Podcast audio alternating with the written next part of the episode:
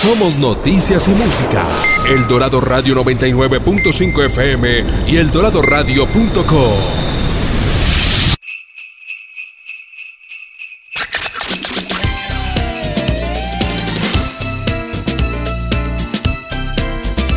Desde la tierra del cóndor transmite El Dorado Radio 99.5 FM, HJE 78. Que en esta Navidad y en el nuevo año, la paz, el amor, la solidaridad y la salud estén presentes en cada hogar del departamento.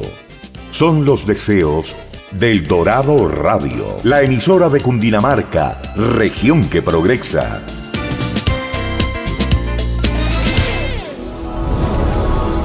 Cundinamarca, El Dorado, la leyenda vive. Atención emprendedores, ustedes tienen un espacio en El Dorado Radio.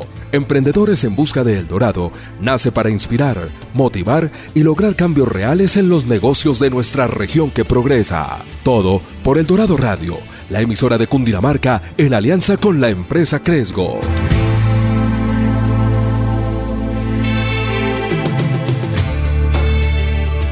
Buenos días a todos nuestros oyentes. Hoy sábado 10 de la mañana, contentísimos por dos cosas. Llegamos a nuestro programa número 100 y hoy estamos acá en la estación de radio disfrutando con todo el equipo que nos apoya todos los sábados en la grabación de este programa. Bueno, vamos a hablar un poquito y estamos acá. Andrés, buenos días. Daniel, ¿bien o no? Todo súper, todo súper y les traemos un invitado del sector de gastronomía, un invitado que ha ido veniendo, ha ido, ha ido luchando por la creación de diferentes emprendimientos en, en gastronomía, que estudió en Argentina, que tiene una vida de experiencias fabulosas y la idea es que nos pueda contar un poquito de cómo ha sido la experiencia de crear restaurante, de mantenerlo, de sobrevivir y ahorita potencializar una marca eh, que tienen. Les damos la, le damos la bienvenida a Sebastián. Sebastián, buenos días. Buenos días, buenos días Andrés, buenos días Daniel, gracias por invitarme, soy muy feliz de estar acá. Gracias. Bueno, maravilloso Sebastián. Y bueno, no, antes de, de comenzar un poquito como a, a, indagar por el, por el negocio, eh, pues, Sebastián, cuéntanos un poquito como de, de ti, un poquito de cómo nace esa pasión por el mundo de la gastronomía, cómo nace eh, la pasión de, de, crear ese tipo de, de, negocio que hoy tienes actualmente?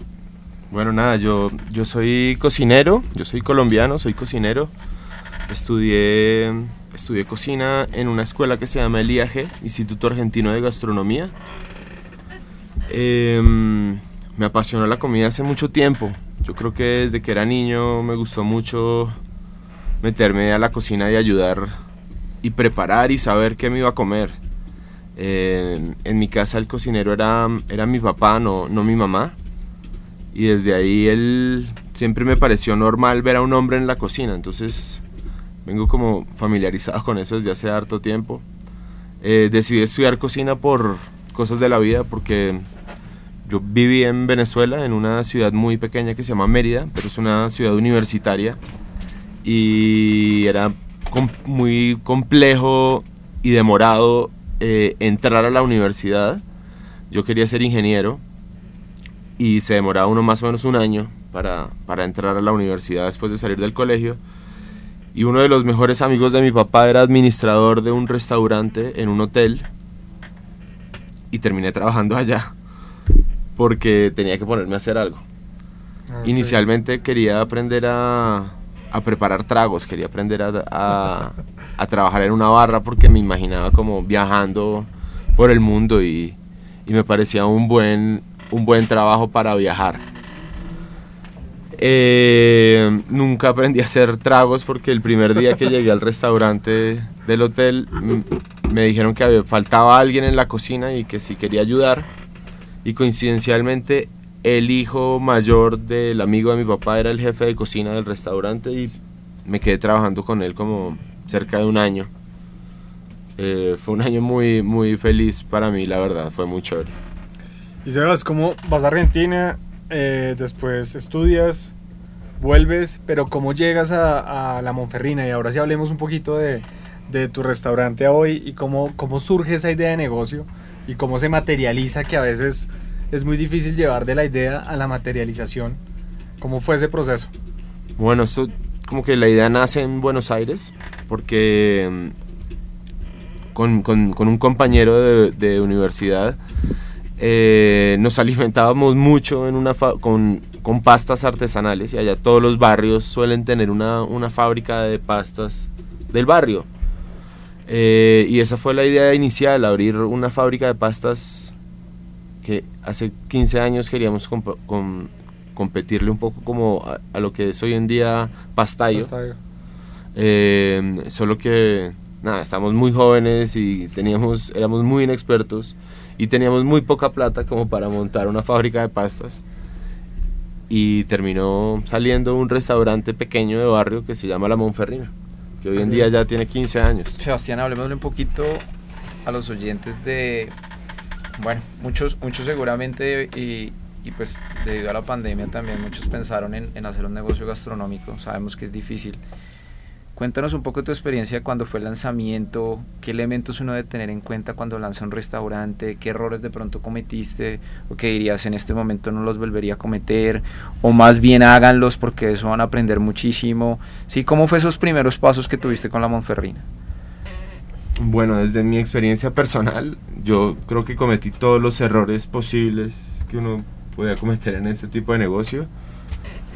Y sí, la verdad que comencé muy joven. la Monferrina nace cuando yo tenía 22 años y era una persona muy inexperta. Realmente es un mundo bien, bien difícil. Eh, hay que estar uno bien seguro de en qué se está metiendo, porque emprender requiere de mucho sacrificio. Bien recompensado, muchas veces no es económico, y, en el arranque los las retribuciones y la paga no es económica, la verdad.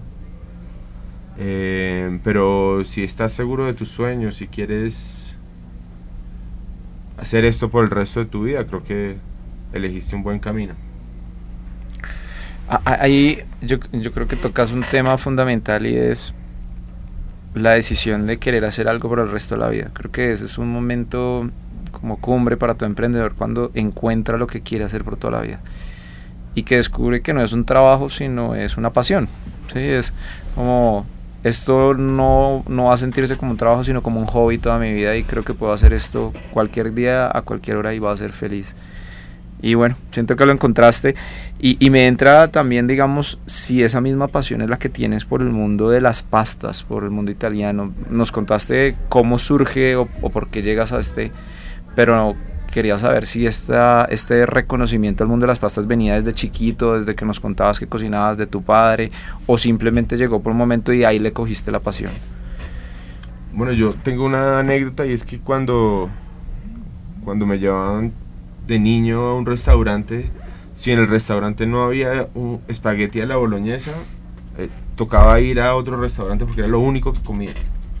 Eh, mis papás me contaban que fuera de la casa en un restaurante, lo único que podía pedir era una espagueti a la boloñesa. Yo creo que viene también un poco de ahí. En, la ciudad que te conté que me crié, que se llama Mérida, eh, hay, hay mucha influencia italiana. Okay y recuerdo que los sitios para celebrar eran los restaurantes italianos, eran como cuando cumplía años alguien en la familia o cuando alguna el grado. cumplía años, el grado era se celebraba en un restaurante italiano.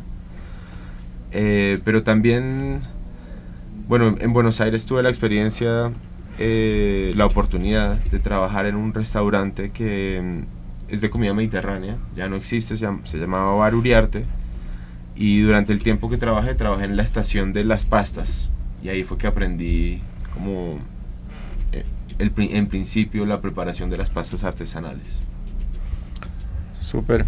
Y cuéntanos un poco, digamos, suponemos, no sabemos, en estos 10 años de la Monferrina, la evolución de los productos. ¿sí? Has pasado de pastas a, no sé, otras líneas, lasañas o otros platos italianos, carpaccio, no sé.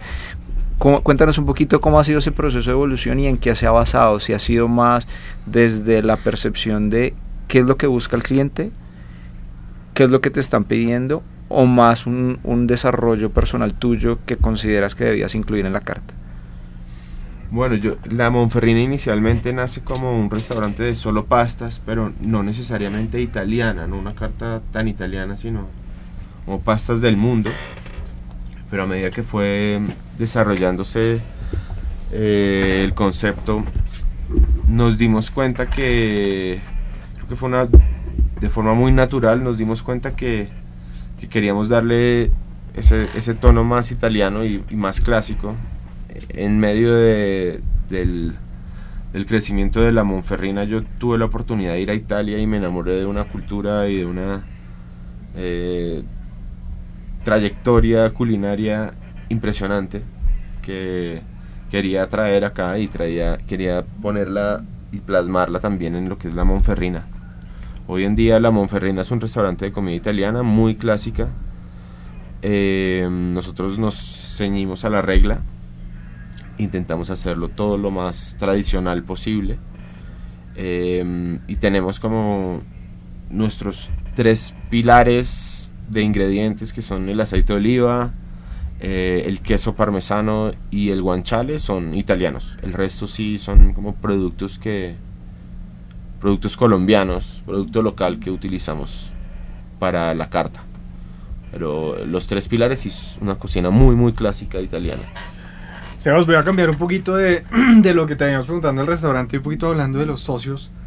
Eh, ¿Cómo ha sido esa evolución? Porque hubo un momento, tú mismo lo mencionabas ahorita, una inexperiencia natural que cuando estamos muy jóvenes, tenías 22 años, comienza, sale una idea de, de un compañero de clase que, que se va materializando, pero en el tiempo, y conocemos que pues la sociedad ha ido cambiando ¿qué no repetirías o qué mensaje le podrías dar a aquellos que nos escuchan que, que comienza con un, un amigo probablemente y, y, que va evolucionando el tema para que el manejo de socios sea el mejor posible en un negocio y especialmente un negocio que requiere estar ahí como es un restaurante?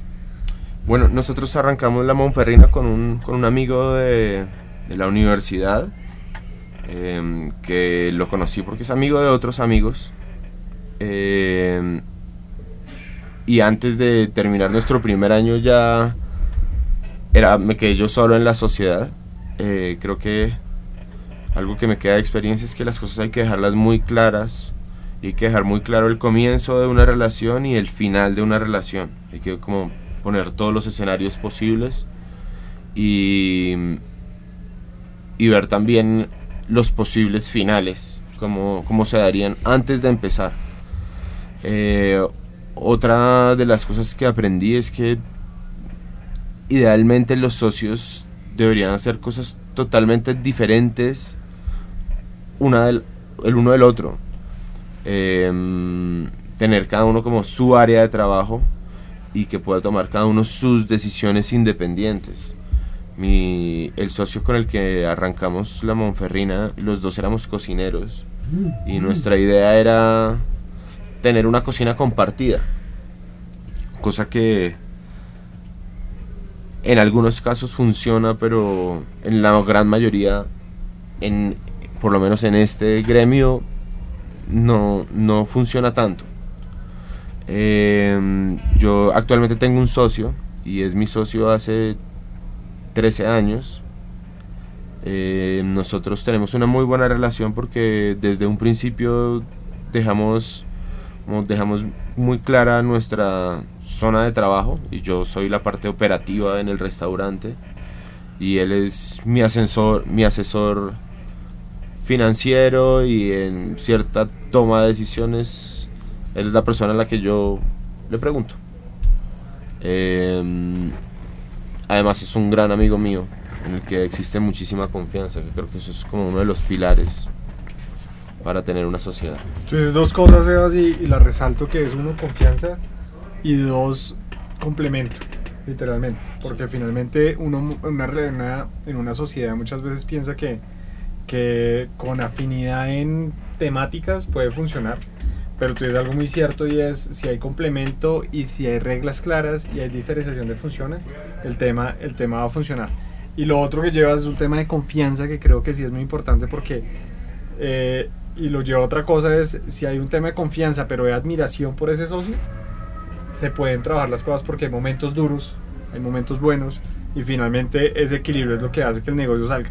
Pero eso me lleva a otra cosa y es, tú manejas la parte operativa, la parte del día a día, que pues eso tiene un, un, un trajín diario duro. ¿Cómo logran o qué, han venido aprendiendo en el tiempo para que realmente en el restaurante ese plato al final que sale, ese tiempo en el que, en el que lo sacan y esa calidad que ustedes que ustedes buscan esté organizadito para que se logre, que han venido aprendiendo en el tiempo para, para poder tener algo muy sincrónico y que el restaurante funcione y que al final ese comensal que va salga muy contento? Bueno, yo creo que la clave de, de lo que me estás preguntando es como el equipo. Eh, yo muchas veces hablo con, con, los, con las personas que trabajan conmigo, mis compañeros de trabajo, y, y les hago caer en cuenta que el restaurante no funciona las paredes y los equipos no cocinan solos y los equipos no funcionan por sí solos. Eh, la, la, clave está en, en, esa mano de obra que le, que le, pone el cariño y el esfuerzo todos los días. Eh, y lo, creo que la clave es lograr ese equipo sólido que, que comprenda cuál es el objetivo real de estar haciendo lo que estamos haciendo Em, que, te, que te copie un poquito como, como esa visión que tienes de tu negocio. Em, que las personas que trabajan para ti em, se comprometan realmente y amen también lo que hacen. Eh, nosotros, nuestro jefe de cocina lleva trabajando con nosotros 10 años y eso es algo que ha permitido que por lo menos en la cocina haya una mano derecha para, para, para hacer las cosas. El subjefe de cocina, que es esa persona que viene después de él, lleva eh, también como cerca de 10 años trabajando con nosotros. Eh, nuestro administrador lleva cerca de 6 años. Eh, siento que, que eso hace toda la diferencia, que las cosas sigan saliendo igual mientras vamos creciendo y que salgan igual si la, si la persona, el dueño, no está en el restaurante, pues eso hace toda la diferencia, el equipo de trabajo. Y se va hacia ahí, al manejar equipo de trabajo y al tener, y al tener que manejar personal, que pues es uno de los retos más grandes de emprender, ¿cómo te has ido nutriendo y cómo has visto ese cambio de liderazgo desde un comienzo a hoy? Porque pues también seguramente has visto esos hallazgos que ahorita nos cuentas que en cuanto al equipo, seguramente recogen experiencias del pasado. ¿Qué le podrías decir a la audiencia de, de cómo, cómo asumir esas posiciones de liderazgo para motivar a ese equipo? Y más en un negocio, en el negocio restaurantero que, que seguramente muchos de los, de los que nos escuchan han soñado con tener alguno, algún tipo de negocio de este tipo. Bueno, yo creo que hay, son varias cosas. Una, como demuéstrale, o es lo que yo hago, demuéstrale a tu equipo cómo se hacen las cosas, pero haciéndolo tú también, poniendo como siempre el ejemplo de, de, cómo hacer las cosas y de cómo trabajar.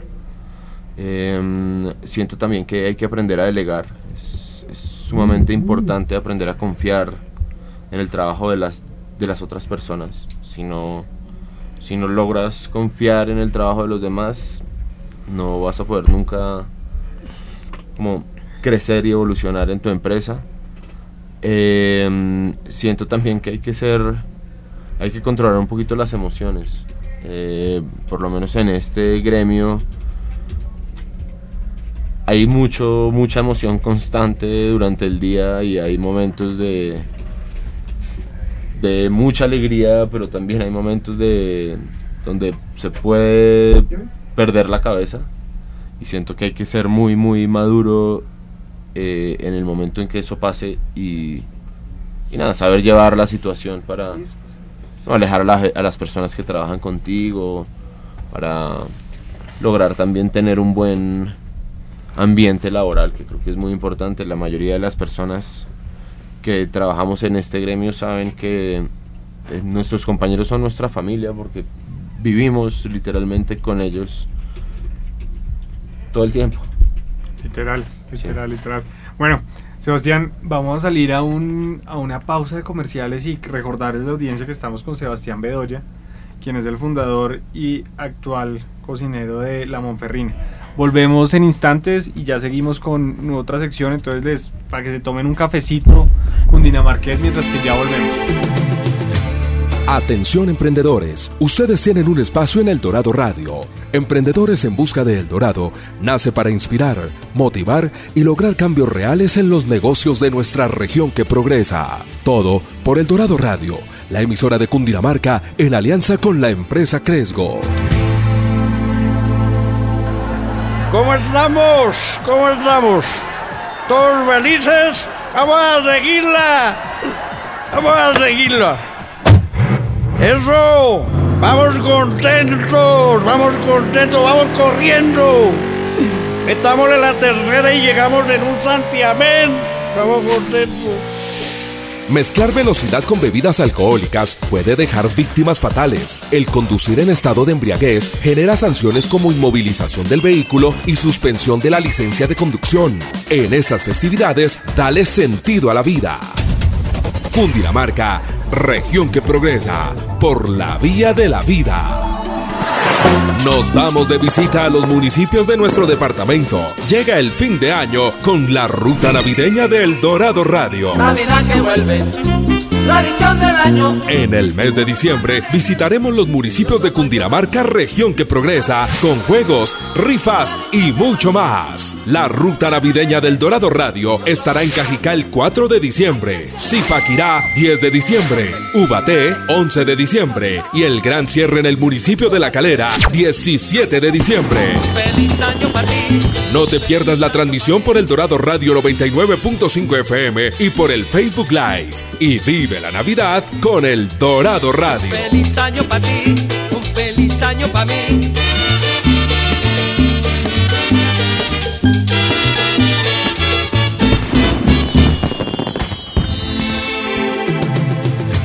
Atención emprendedores, ustedes tienen un espacio en el Dorado Radio. Recuerda nuestra cita todos los sábados a las 10 de la mañana con Emprendedores en Busca de El Dorado.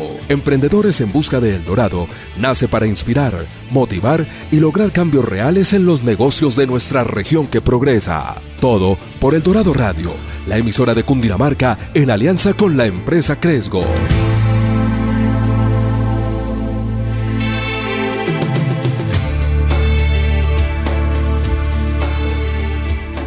Volvemos a Emprendedores en Busca del Dorado con Sebastián Bedoya, fundador y actual cocinero de La Monferrina.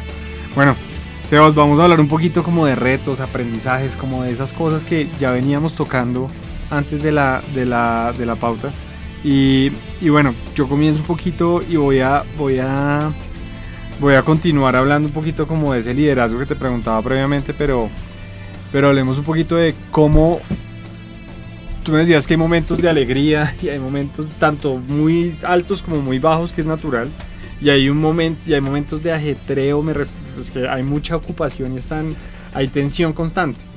Pero ¿cómo haces tú para estar siempre, tú siendo la cabeza de ese barco, estar motivado y estar... Hecho, ¿qué, ¿Qué procesos has aprendido a hacer para que realmente esa motivación y, y ese, ese capitán de barco esté siempre como pues al mando y que pues no lo deje, no se afecte en esos momentos tan duros, que seguramente el equipo le va a exigir más porque necesita motivarlo. Sí, igual yo creo que es imposible estar siempre motivado.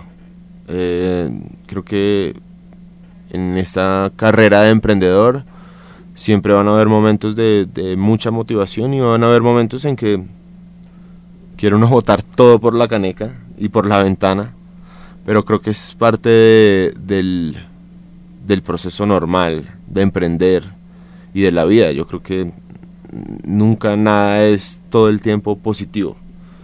Eh, cuando no existen esos momentos de motivación, pues hay que ir a la casa, lavarse la cara y regresar a trabajar con nuevamente con, con ganas.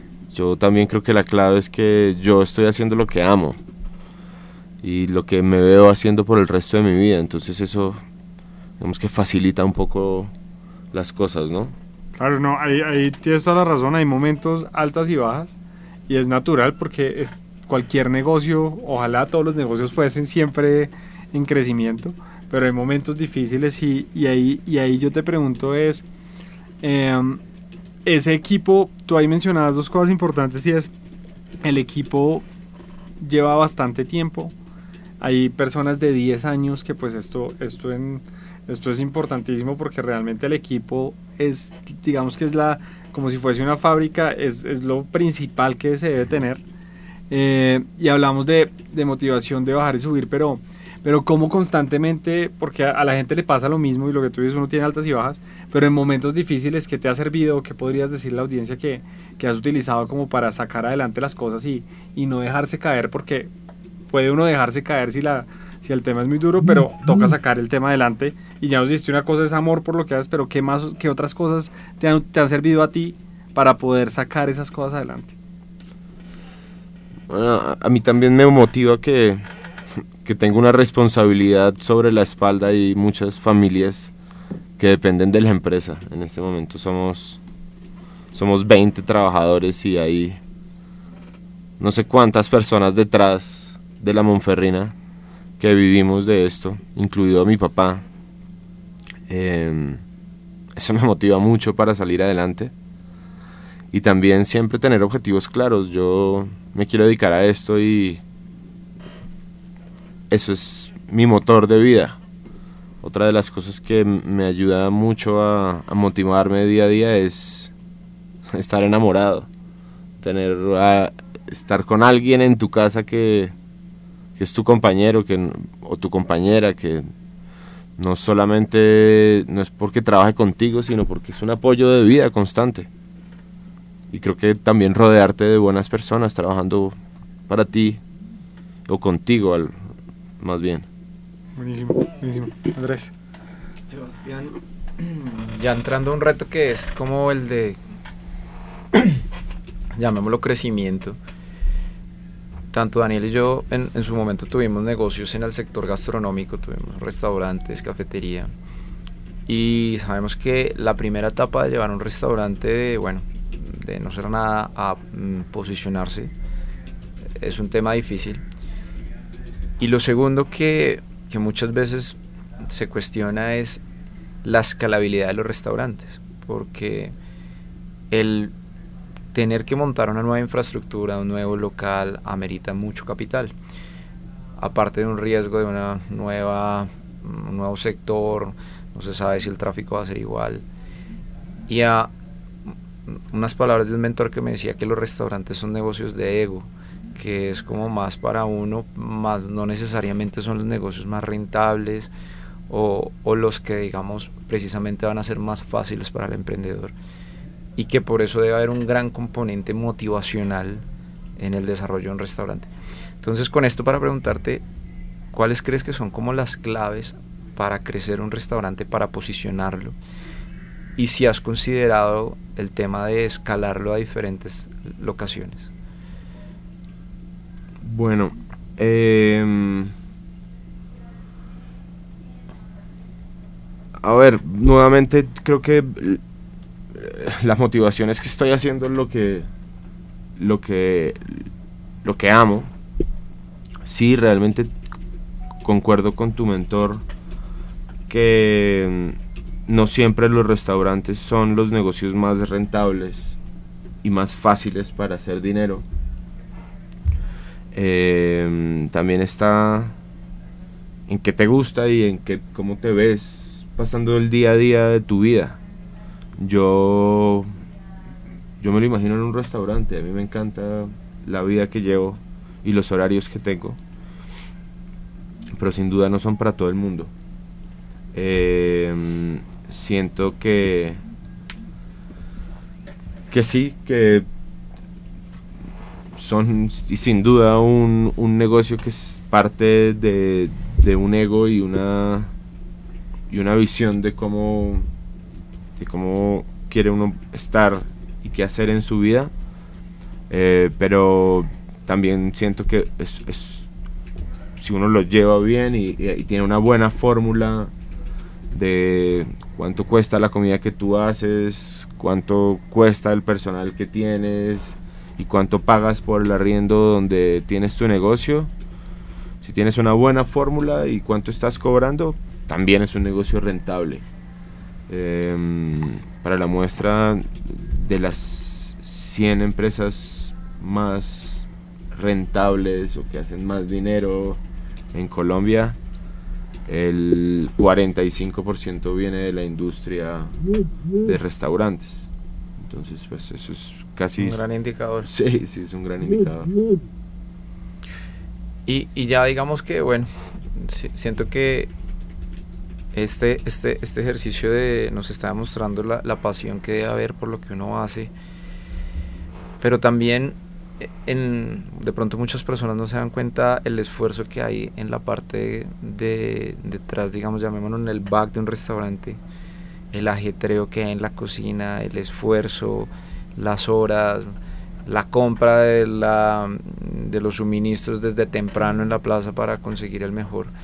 ¿Qué le recomendarías a aquellas personas que, que están pensando en meterse en un restaurante pero no conocen todo este ajetreo?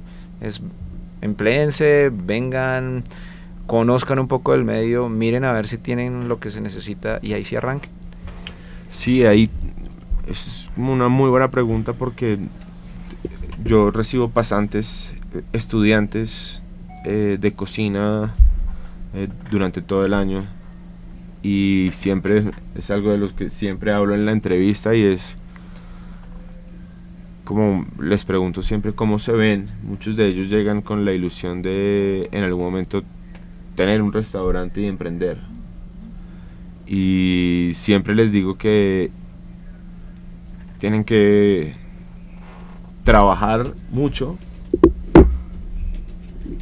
y más bien como empaparse de la vida que van a tener, porque realmente no es como, un- como uno se lo imagina.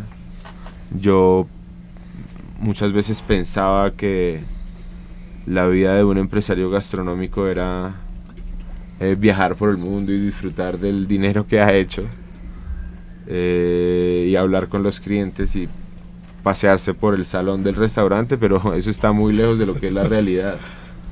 Eh, pasa uno más tiempo lavando platos y barriendo el- Picando cosas. y picando cosas que, que realmente para muchos puede ser algo que lo desinfle. Eh, siempre vemos, para mí siempre fue un gran referente Harry Sazón. Total. Eh, y tuve la oportunidad de trabajar con él. Y hace 15 o 16 años que trabajé con él, que ya llevaba unos 15 o 16 años eh, siendo un empresario gastronómico, eh, él siempre estaba en el restaurante, siempre estaba, siempre trabajaba, era una persona que, un incansable trabajador, siempre estaba metido en la cocina, siempre estaba dando vueltas en el salón.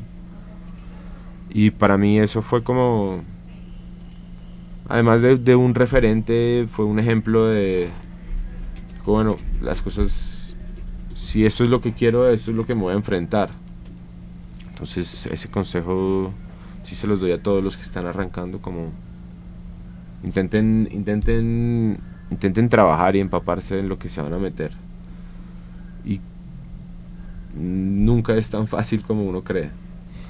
Sebas, y pasando a, a, a un poquito como esa creatividad que, que siempre, siempre hay constante creatividad y toca estar, toca estar en procesos actualizándose, como buscando nuevas maneras de hacer las cosas, nuevos platos.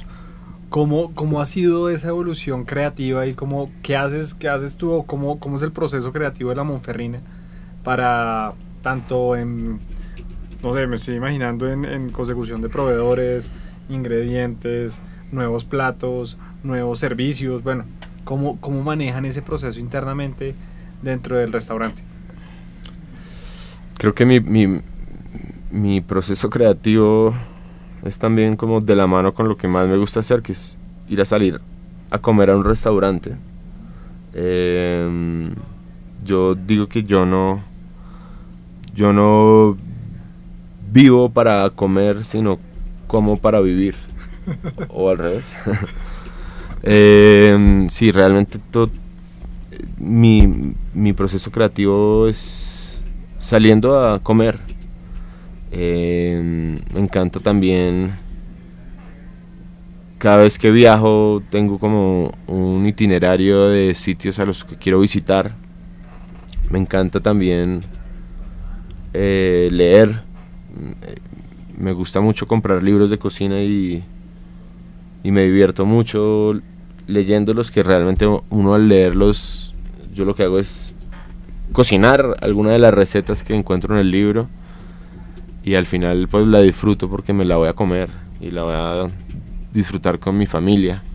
Así que, bueno, prácticamente eso es todo lo que hago para inspirarme y también tengo muchos referentes, siempre tengo como, muchas personas que me gusta mucho lo que hacen y los sigo, los sigo en su carrera, eh, los sigo en su evolución también. Y bueno, eso es. Pero o sea, hay varias cosas que, que, en los negocios y se replican en muchas cosas y tú lo estás diciendo es uno, no dejar la competencia a un lado, es estar revisando cómo se está moviendo el tema. Muchas veces nos enfrascamos en el negocio y no miramos alrededor, o sea que es algo muy ganador porque finalmente siempre mirar la competencia es importante, sea o no sea competencia porque puede ser un sustituto de uno y naturalmente lo haces, que eso es importante. y lo otro es estar actualizado, que, que eso es constante y la actualización en que está en ya sea viajar, ya sea en probar, ya sea en leer. Eso es algo que los negocios y en sí intrínsecamente, pues un emprendimiento o un negocio naciente debe tener constantemente, porque finalmente todo cambia y se nos presentan situaciones diferentes que han ido dando. Y ahí llegó otra pregunta y es, ¿cómo les fue en la pandemia? Sabemos y por lo que hemos hablado previamente de, del programa es, ustedes mantuvieron los puestos de trabajo, hicieron esfuerzos grandísimos para para mantener el equipo, pero ¿cómo fue esa experiencia tan dura cuando, un, cuando el sector restaurantero eh, fueron los primeros que cerraron y los últimos en abrir? Y finalmente eh, tuvieron que repensar lo que venían haciendo y hacer muchas cosas para, para poderlo hacer y por fortuna ustedes dentro de todo se, se caracterizaron y fueron unos duros en, en que sobrevivieron mantuvieron, y tú nos dices una cosa importante, esa motivación está también por esas personas, esas familias que están detrás, y lograron mantenerse para hoy, ya ser 20 personas. ¿Cómo fue ese proceso de pandemia? Mm, bueno, al principio pues hubo, muchísima incertidumbre, pero mm, fue el momento, creo que fue perfecta la pandemia para nosotros porque fue el momento ideal para lanzar eh, esa nueva línea de productos que realmente fue el punto de partida de la Monferrina, que era tener una fábrica de pastas.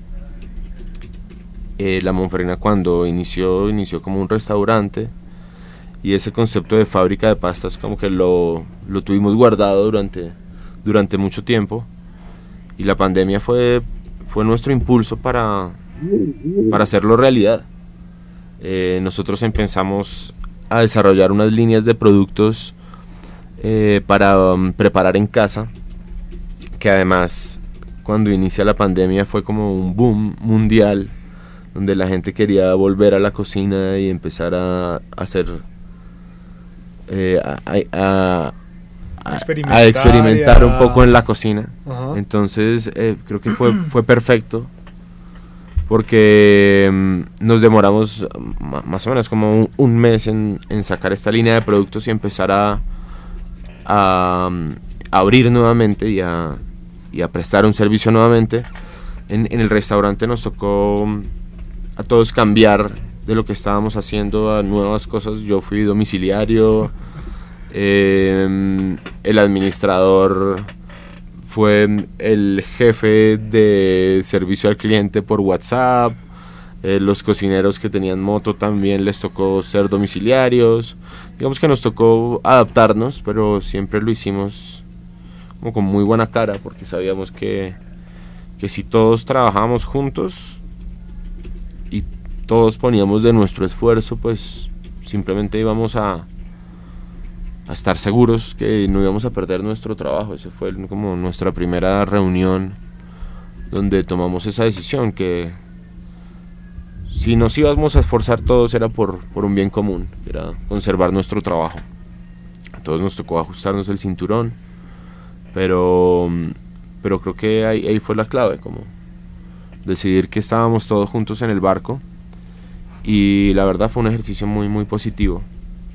Nosotros, además de que no nos tocó como que el equipo continuó completo durante toda la pandemia, nos tocó contratar más gente y fue un, sentimiento muy, muy gratificante que en medio de toda esta crisis económica y social y, y de salud, eh, nosotros estábamos trabajando y generando empleo.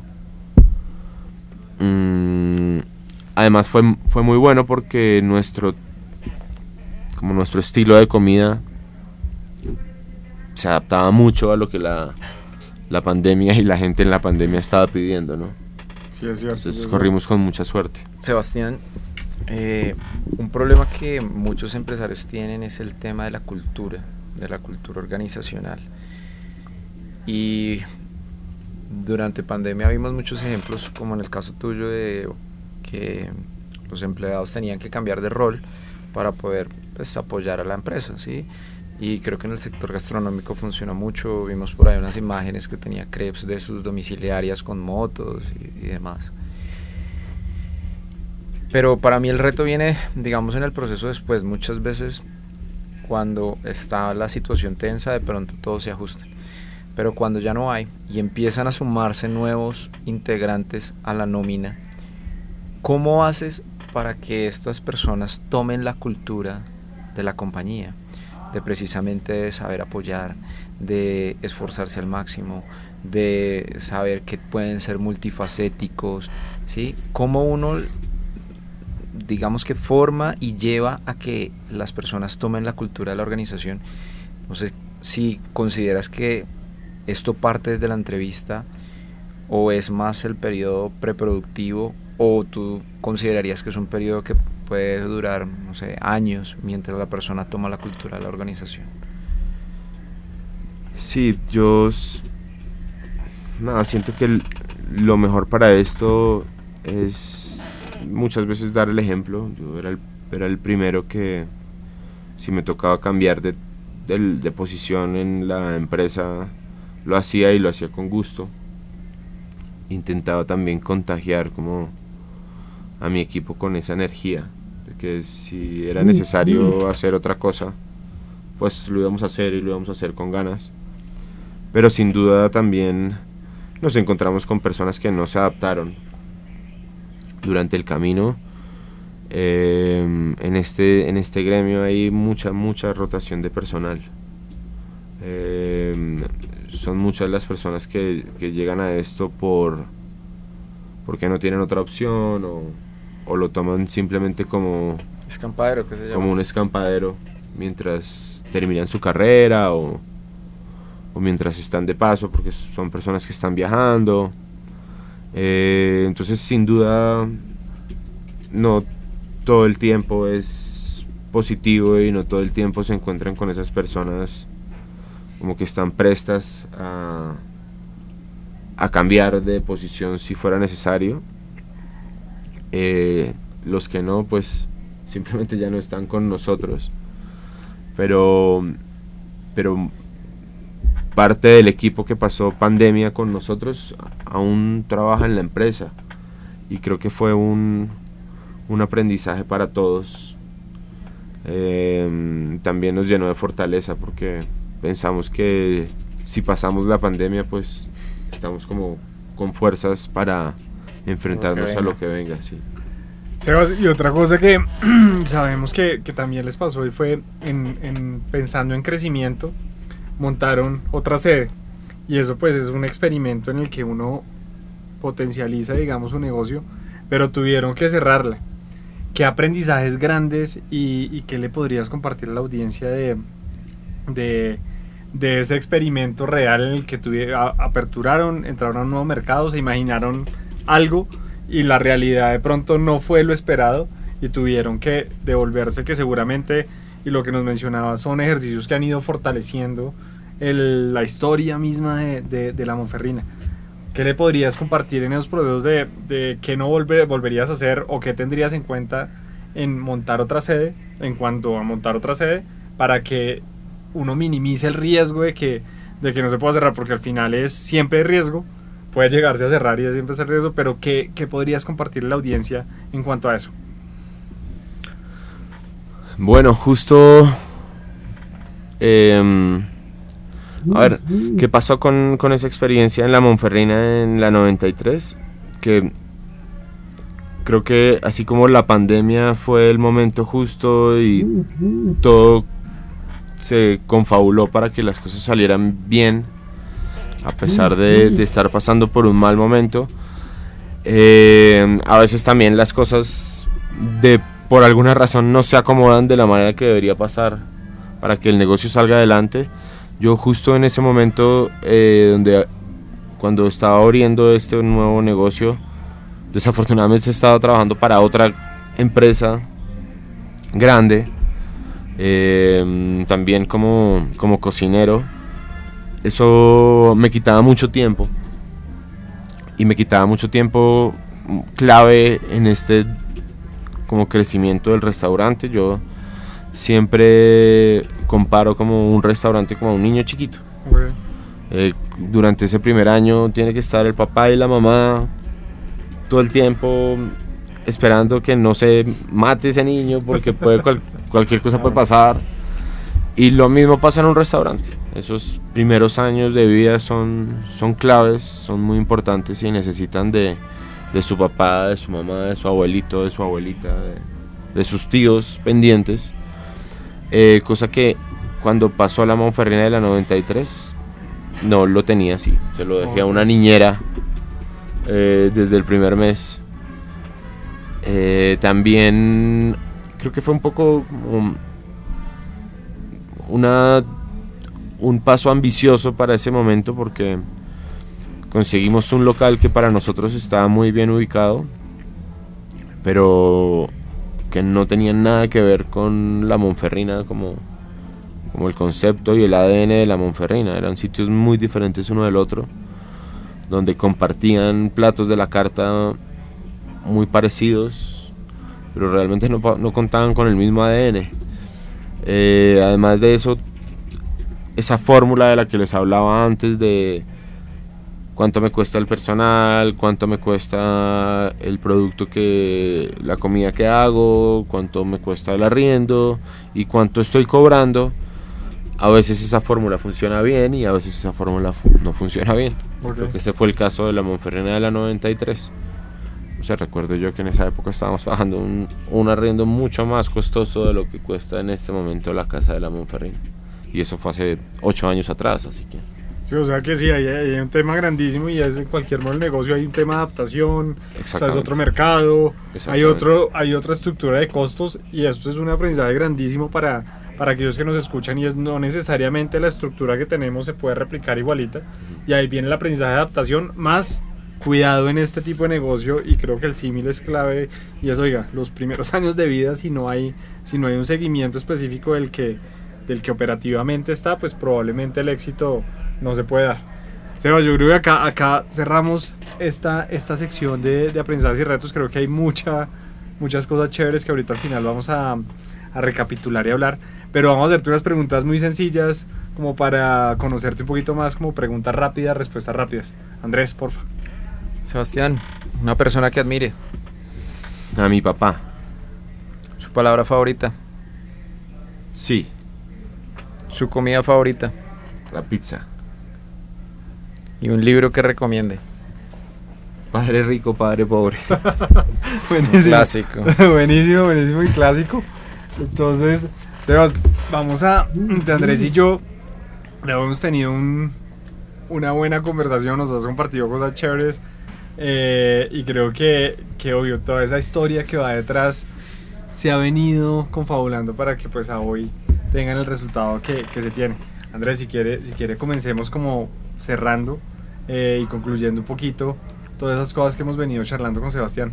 Sí, yo, yo, yo me llevaría y con la calma que oigo hablar a Sebastián se nota la experiencia y los años de trabajo. Creo que lo hablábamos en programas pasados y muchos emprendedores quieren lograr el éxito muy rápido, están buscando el camino rápido y no se dan cuenta que esto es un proceso de muy largo tiempo, porque en cada año uno va aprendiendo cosas nuevas, cosas diferentes, cosas que seguramente no debió hacer, pero que por contexto o por situación no las podía ver. Caso de la pandemia, ahí todos tuvimos que evolucionar nuestros modelos, evolucionar nuestra forma de gerenciar, evolucionar nuestra forma de liderar. Y estas cosas solo ocurren en el día a día. Entonces, de Sebastián, admirable todo el camino que ha tenido, la, la rigurosidad con que enfrenta su trabajo, con que la dedicación y la pasión que le ha entregado es, es fundamental. Lo que comenta de los negocios que nacen, algunos no se dan cuenta de esto y es un, un negocio, muchas veces lo puede comparar contra un bebé y es dependiendo de la edad que tenga, es el nivel de madurez y de crecimiento que debería tener ese, ese bebé o ese negocio. Entonces, si está en sus primeros años, pues demanda totalmente la atención, los cuidados y es totalmente dependiente de un líder, que serían sus padres. A medida que crece, uno puede empezar a delegar pequeñas cosas, pequeños aprendizajes y conocimientos, hasta que uno va a buscar esa independencia en ese negocio cuando pueda cumplir sus 15, 18 años.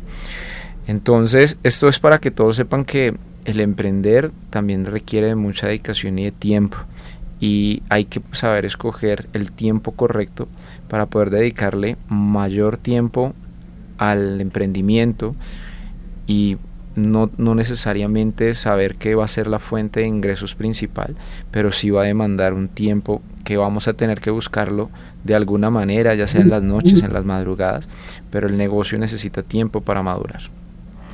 Bueno Andrés, muchas gracias. Yo por mi lado tengo varios apunticos acá y yo creo que voy a tocar tema por tema y es socios. Creo que hay un aprendizaje grande pato, para, para todos de la conversación y es, es la confianza que debe haber entre socios. Y eso lo decíamos y lo lleva a uno a admiración. Finalmente, si hay respeto, admiración con los socios, las cosas se pueden dar. Y tener muy en cuenta que es un tema de complemento gigantesco que debe haber en el que, en el que si logramos personas que saben más que nosotros, o hacen cosas diferentes y nos pueden complementar con lo que no sabemos, creo que hay un éxito grandote en lo que puede ser un negocio. Otra cosa que nos hablaba Sebastián y, y creo que es muy importante y es el tema del ejemplo. O sea, si vemos la historia comenzando cuando fue su primer trabajo en este hotel, seguramente pudo hacer todas las labores que, que implica tener un restaurante y lo ha replicado en su restaurante. Y eso quiere decir que está dispuesto a, ya sea lavar los platos nos juntaba, ya sea barrer, ya sea llevar el domicilio. Y esto nos despega un poquito a algún tema que tratamos y era el tema del ego. El ego al final dentro de los negocios es algo que desde nuestro punto de vista y, trabajándolo con muchos emprendedores, con muchos empresarios, nos debemos despegar de ese ego porque hace más daño que lo que realmente genera. Porque al final lo que termina haciendo es chocar y finalmente si damos ejemplo, seguramente nuestro equipo nos va a copiar y seguramente sin, sin decir mucho, todos van a jalonar, digamos que remando hacia el mismo lado con los, con los barcos. El tema del equipo y como nos mencionaba, pandemia fue un reto grande, pero mantuvieron el equipo y creo que toda esa motivación que venían trabajando y eso, finalmente esa cultura misma de la, de, la Monferrina de, verse como una familia, de sentir que, que todos jalonan hacia el mismo y que finalmente pues sí, le pegan al, al, mismo resultado, todos van a estar beneficiados. Eso hizo que, que, que un, digamos, un negocio que tuvo, tuvo un reto gigantesco y en el que muchos restaurantes cerraron y no pudieron sobrevivir, una forma en la que a través del equipo lograron eh, mantenerse y crecer a hoy. Y lo último que, menciono y es, y es el tema de crecimiento, porque muchas veces, y André lo mencionaba, es uno digamos que muchos emprendedores, la juventud quiere las cosas inmediatas y rápidas, pero acá cada vez vamos viendo y demostrando que todo es una historia que se va construyendo paso a paso y que ese paso a paso nos ayuda a tomar decisiones que nos podemos equivocar, pero que finalmente esa misma equivocación hace parte de esa historia y nos nutre en lo que tenemos, en lo que tenemos hoy. Y eso nos lleva a que seguramente el crecimiento a veces puede ser acelerado, pero no necesariamente. Y hacerlo con cautela y paso a paso también puede funcionar. Yo creo que eso me llevo, me llevo una charla bien, bien, bien interesante y que creo que a, a toda nuestra audiencia le puede, le puede servir, la puede inspirar para crear sus propios negocios. Y, y Sebas, para terminar, yo creo que dos cosas claves. Eh, ¿cómo, ¿Cómo nuestra audiencia puede ir a la Monferrina? Cuéntanos dónde está, dónde, dónde la podemos encontrar, cómo podemos llegar a probar eh, lo que ustedes vienen haciendo. Bueno, la, la Monferrina queda en el barrio de La Macarena, en la ciudad de Bogotá, eh, arriba de la Plaza de Toros. La dirección es carrera cuarta número 26B22. Eh, nos consigues también en redes sociales. En Instagram nos encuentras por el nombre del restaurante. Eh, pueden hacer su reserva en Google o directamente en el link de la biografía. Eh, abrimos todos los días del año, no cerramos nunca. Así que pueden venir cuando quieran. Bueno, acá una invitación para todos nuestros oyentes y estarán abiertos todos los días para final de año para que podamos ir y vivir una experiencia de comida italiana adaptada y pues ver seguramente a Sebastián lo podrán, lo podrán conocer. Y Sebas, para despedirnos, siempre nos gusta dejar una frase de motivación para estas emprendedoras y emprendedores que nos escuchan. Eh, ¿Cuál sería tu frase? Para atrás ni para coger impulso. bueno, maravilloso y yo creo que bueno, agradecerte, agradecerte muchísimo Sebastián por acompañarnos hoy en esta grabación.